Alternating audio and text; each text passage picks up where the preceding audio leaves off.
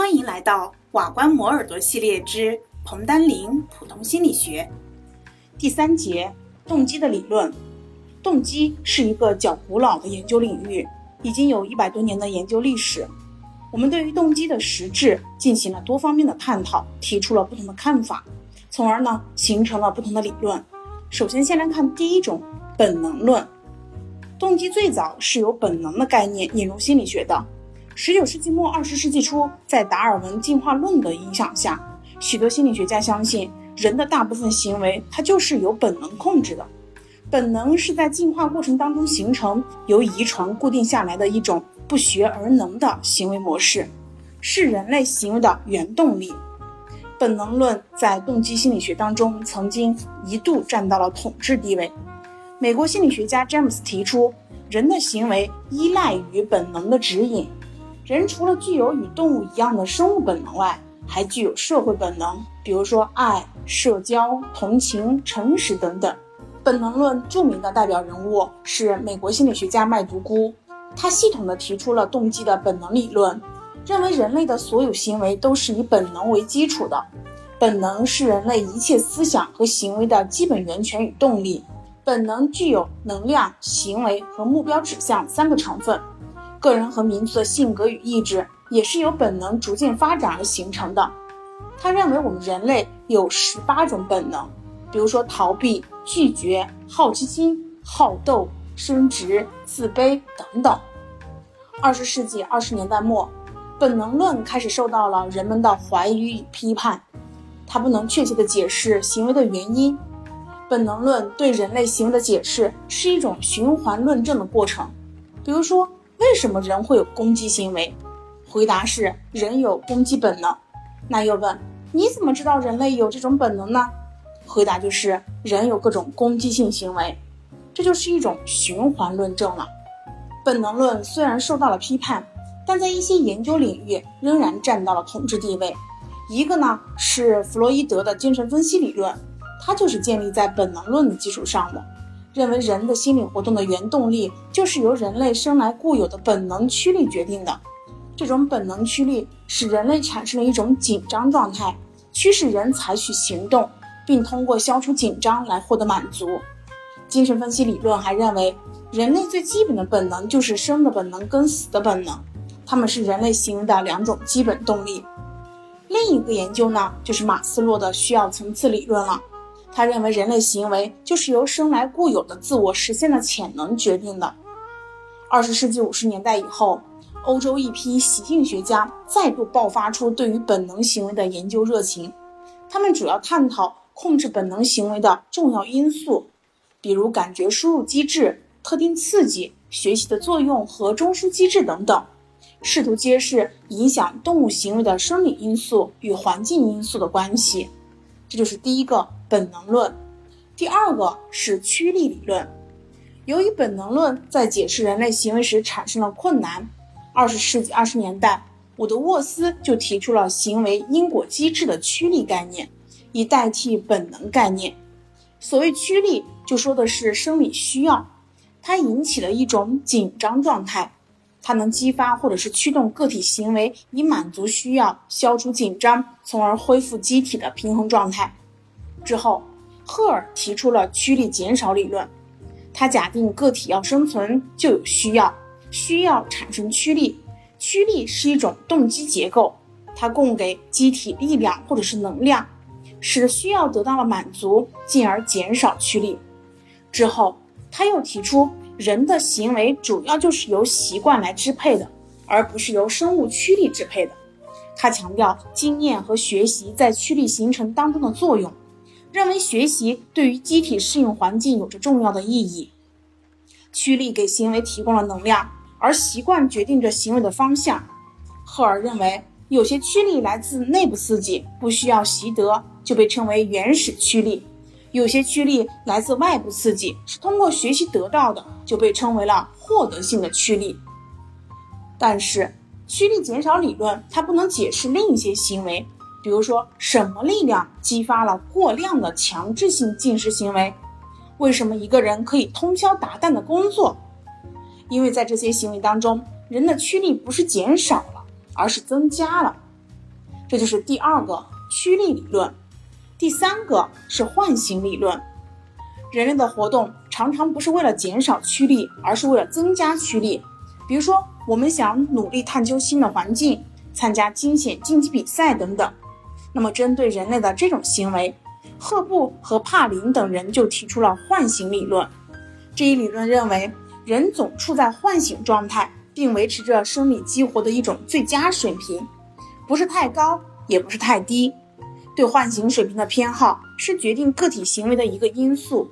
一般来讲，个体偏好中等强度的刺激水平，因为它能引起最佳的唤醒水平；而过对于过低或者是过高的刺激，个体是不喜欢的。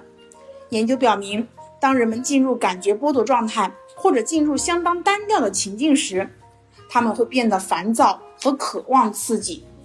研究还表明，当在强烈光线或噪声的作用下，我们会尽量让自己降低到一种低的唤醒水平上。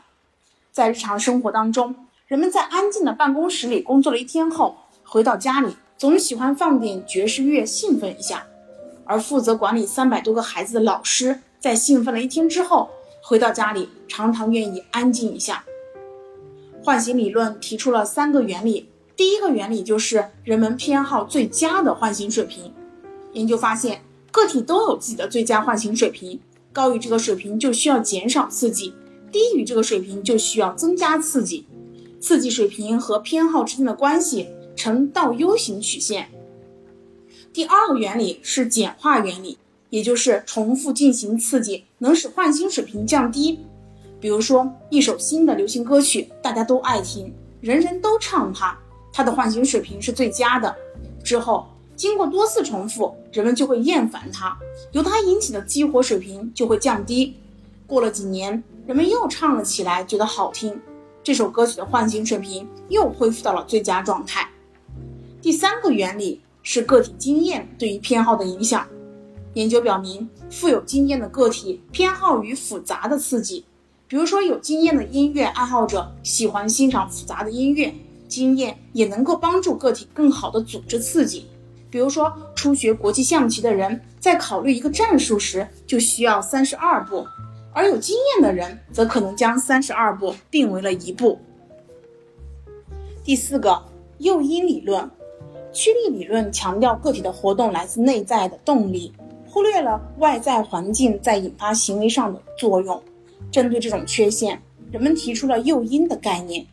诱因呢，就说的是能够满足个体需要的刺激物，它具有激发或者诱使个体朝向目标的作用。比如说，诱人的美食激发人的进食欲望，漂亮的时装引起人的购买欲。诱因可以是物质的，也可以是复杂的事件和情境。凡是人们希望得到的、有吸引力的刺激，它都可能成为诱因。诱因有积极的和消极的。积极的，我们称之为有吸引力的刺激物；个体回避的刺激物就是消极的诱因。赫尔在趋力理论的基础上，就接受了诱因这一变量，把它作为行为的决定因素之一。他修改了自己的公式，在其中增加了诱因。诱因是个体行为的一种能源，它促使个体去追求目标。诱因和驱力是分不开的。诱因是由外在目标激发的，只有当它变成了个体内在的需要时，才能推动个体的行为，并具有持久的推动力。这就是第四个理论——诱因理论。第五个是认知理论。现代认知理论认为，个体对于外界的信息经过了编码、存储、提取和输出等等的加工过程，在头脑当中形成了不同的观念。这些观念在刺激和行为间起到了中介作用，它既能引起行为，又能改变行为。在这个意义上，认知是具有动机的功能。近年来，动机的认知理论成为了深受我们重视的一种动机理论。第一个就是期待价值理论。动机的期待价值理论是早期的一种动机认知理论。这种理论将达到目标的期待作为行为的决定因素。新行为主义者托尔曼在动物实验的基础上提出，行为的产生不是由于强化，而是由于个体对一个目标的期待。托尔曼将期待定义为刺激与刺激的联系，或反应和刺激的联系。比如说，看见闪电就期待雷声，这就是由刺激引起的期待；平时努力学习，期待在考试当中取得好成绩，这就是由反应引起的期待。期待是重要的，它能够帮助个体获得目标。第二个认知理论是归因理论。二十世纪六十年代，心理学家用因果关系推论的方法，从我们行为的结果寻求行为的内在动力因素，就被称之为归因。海德是归因理论研究的开拓者，他假设我们人类有两种强烈的需要，第一种是理解周围世界的需要，第二种是控制周围环境的需要。为了满足这两种需要，人就需要根据各种线索。对已经发生的行为和事件进行解释，因为只有了解事件和行为变化的原因，才能理解这个事件，预测世界的变化，进而达到控制世界的目的。所以在现实生活当中，人们几乎每时每刻都在有意无意地进行着归因活动。按照海德的观点，行为的结果可以归因于个人或环境，或者同时归因于这两种因素。有效的个人因素是由能力和努力构成的，而环境因素是由任务难度和运气构成的。这些因素结合起来，就将影响一个人的行为结果。海德关于行为的内部和外部原因的分析，奠定了归因研究的基本方面，产生了深远的影响。韦纳等人呢，就系统的提出了动机的归因理论。证明了成功和失败的因果归因是成就活动过程的一个中心要素。韦纳也把成就行为的归因划分为内部和外部原因，同时把稳定作为一个新的维度，把行为原因分为了稳定的和不稳定的。比如说，能力、任务难度是稳定的，而努力和运气是不稳定的。之后，韦纳又增加了可控性的维度。也就是该原因是否能够为个人所掌控，比如说努力是可以由个人掌控的，而能力、工作、运气、身心状况和他人反应则是由个人不可控的，就形成了归因的三维模型。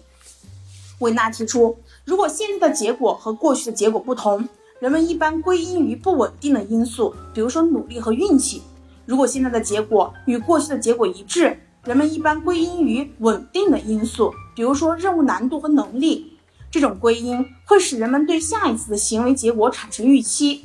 具体来说，如果将成就行为归因为不稳定的因素，我们就会期待结果与上次不一致；如果归因是稳定因素，我们就会预期结果可能与上次一致。同时，韦纳还发现，归因会使人出现情绪反应。如果把成就归因归结于内部原因，那么个体在成功时就会感到满意和自豪，在失败的时候就会感到内疚和羞愧。但是如果把成就行为归结为外部原因，不论成功还是失败，个体都不会产生太突然的情绪反应。之后，他对情绪的动力作用进行了大量的研究，提出了动机和情绪的归因理论。第三是自我决定理论，自我决定理论是由美国心理学家德西提出的。这种理论强调了自我在动机过程当中的能动作用，认为自我决定是一种涉及经验选择的人类机能品质，它组成了内在的动机。自我决定是人的一种选择能力，人们行为的决定因素是自我决定，而不是强化序列、驱力或者其他任何力量。在德西看来，自我决定是个体在充分认识个人需要和环境信息的基础上对行为做出的自由选择。这种自我决定的潜能可能引发人们从事感兴趣、有利于能力发展的行为，并且构成人类行为的内在动机。自我决定理论将人类行为分成了两大类：一类是自我决定行为，一类是非自我决定行为。自我决定行为基于对人的需要的认识，它的特点就是设计和选择行为。这种行为在于满足人的需要，而非自我决定行为没有真正的选择。它受外在刺激的控制，因而是无动机的。第四个是自我功效论，班杜拉的自我功效论是另一种动机的认知理论。他认为，人对行为的决策是主动的，人的认知变量，比如说期待、注意、评价等等，在行为决策当中起着重要的作用。其中，期待是决定行为的先行因素。强化的效果存在于期待奖赏或者惩罚之中，是一种期待强化。班杜拉把期待分为了结果期待和效果期待两种。结果期待呢，说的是个体对于自己行为结果的估计，比如说相信上课认真听讲，下课认真做作业就会取得好的成绩。效果期待是说的个体对于自己是否有能力来完成某一行为的推测和判断。这种推测和判断就是个体的自我效能感。个体确信自己有能力进行或者完成某项活动，就属于高自我效能感；否则就是低自我效能感了。班杜拉认为，自我效能感的高低直接决定着个体进行某种活动时的动机水平。班杜拉强调，自我效能感是成就活动的一个重要维度。最后一种就是成就目标动机了。二十世纪八十年代，尼克尔斯和德韦克等人将成就目标概念引入了成就动机领域，并使之成为了二十世纪九十年代动机研究的一个热点。平崔克他们就认为，成就目标是一种有组织的信念系统，反映了个体对于成就任务的一种普遍的取向，与目的、胜任、成功、能力、努力等等，它都是有关的。换句话说。成就目标，它就是个体对成就情境的一种认知倾向，也可以说是个体对于自己所从事的成就活动的目的和意义的知觉。成就目标理论把成就目标分为了两种类型，一种是掌握目标，个体的目标定位在掌握知识和提高能力上，认为达到了上述目标就是成功；另一种是成绩目标，个体的目标定位在好名次和好成绩上。认为只有赢了才算成功。研究发现，不同的成就目标对应着不同的动机和行为模式。具有掌握目标的个体往往会采取主动积极的行为，比如说选择适当的、具有挑战性的任务，并使用深层的加工策略。